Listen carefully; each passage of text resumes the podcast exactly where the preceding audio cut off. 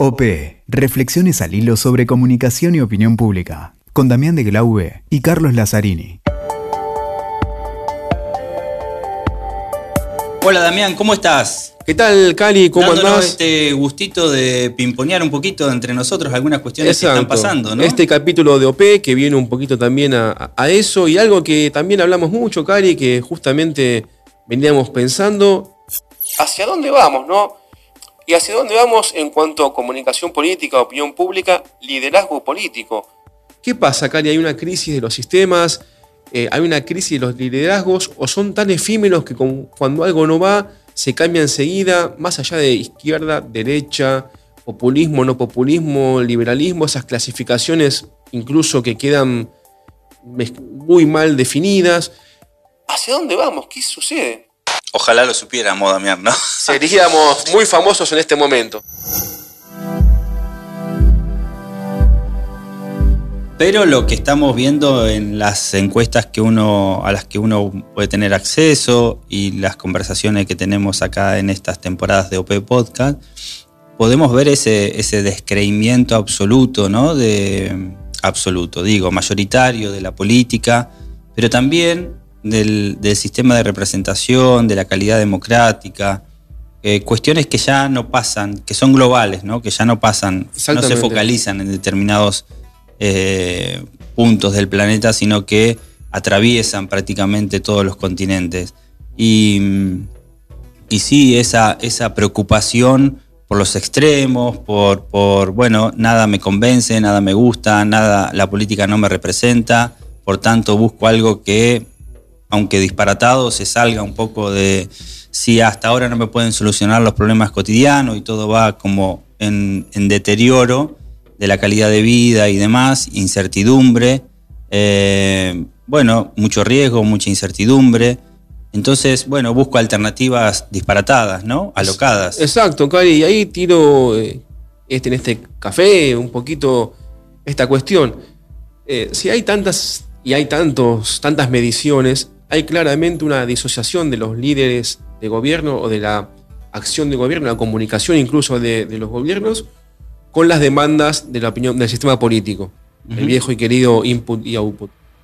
Y esto increíblemente lo capitalizan eh, pseudo outsiders que supuestamente son antipopulistas y su comunicación es totalmente populista como mediados del siglo pasado. Una- un culpable, una solución supuestamente fácil y aplicable, Un villano, un héroe, un villano y un lo héroe. tradicional. Exactamente, eso, como sucede muchas veces en las campañas, esa comunicación volvió, es muy efectiva y lo que decías vos, sumamente interesante, canaliza con las demandas del sistema político de la opinión pública.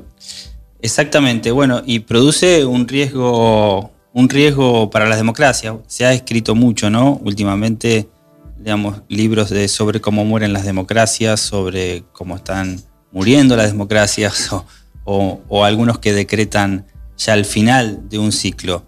Eh, esperemos que nada de eso termine sucediendo, pero sí es cierto que hay mucho desconcierto, incluso entre los colegas, ¿no? Cuando hablamos de campañas electorales, cómo afrontar una campaña con la desconexión que hay con la política. eh, Y las campañas van a una velocidad que también es inédita.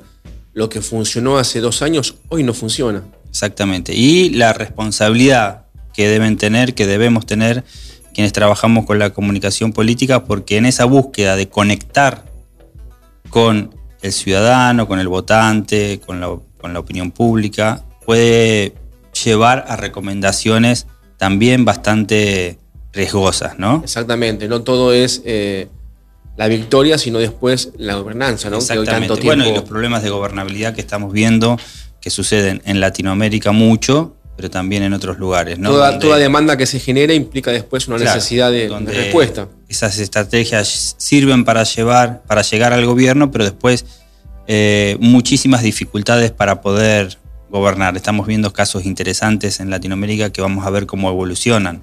Y también ¿no? en Europa, ¿no? Y con Sí. nuevos surgimientos de antisistemas claramente que, que obtienen tanto a- en, una, en un extremo como en el otro eh, apoyos que son como para observar y tener cuidado. Sí. ¿Y qué pasa después con las coaliciones, no? Exactamente. Cuando estos sistemas de gobierno de coaliciones que se están poniendo a prueba en función de, bueno, nada, cómo pueden llevar adelante un, gobierno con, con, cierto éxito. Y son nuevos desafíos de la comunicación política, de la investigación en la opinión pública, de los políticos, de la consultoría y de todo aquel también sí. ciudadano. Y está lindo cabalgar, Damián, un poco cerrando esta, esta conversación entre los los politólogos, la filosofía política y la comunicación. Todo lo, que hay, todo lo que hay en OP. Sí, no se puede abordar desde un solo lado. Eh, me gusta mucho leer, por ejemplo, a Daniel Inerarati hablando sobre la complejidad de la democracia, sobre inteligencia artificial y democracia, hacia dónde va la democracia en función de los desarrollos tecnológicos, los algoritmos y demás. Me gusta mucho seguir a Mario Riorda, quien nos habla de esta se está introduciendo ya, bueno, él es un especialista en comunicación en crisis, pero nos está hablando mucho del riesgo, nos está hablando mucho también de la incertidumbre, igual que Inerarati, nos están, este, bueno, están empezando a surgir muchos textos, muchas reflexiones, mucha conversación, y de eso nos hacemos eco en OP, que tiene que ver con este contexto, si se quiere, en el cual navega la comunicación política. Y lo bueno de eso es que hay contenidos teóricos y de pensamiento en la comunicación y en la opinión pública para que, bueno, todos aquellos que amamos estas disciplinas, la ciencia política, las ciencias sociales, tengamos eh, con qué, ¿no? Un poquito con qué ir hacia adelante y estudiar y pensar. Y bueno, Cali, eh, nos interesa también un poquito que nos cuenten aquellos que nos escuchan qué, qué opinan de todo esto. Si alguno quiere dejarnos alguna frase en algún episodio, estar aquí, ¿dónde nos ven, Cali? Yo digo, más que vernos, que nos escuchen. Que nos escuchen exactamente y que nos escriban. Mejor no vernos. totalmente. El audio tiene esa ventaja. Mejor que nos escuchen en OP-podcast, en Twitter, en Instagram, en WeTalker, ahí la plataforma argentina de, podcast, en Spotify. Libros en la crujía, los amigos de la crujía, eh, clásica y viral, en todos lados. Googleás, pones OP Podcast y lo vas a Esperamos sus opiniones y sus pensamientos. Sí. Escuchaste OP con Damián de Glaube y Carlos Lazzarini. WeToker. Sumamos las partes.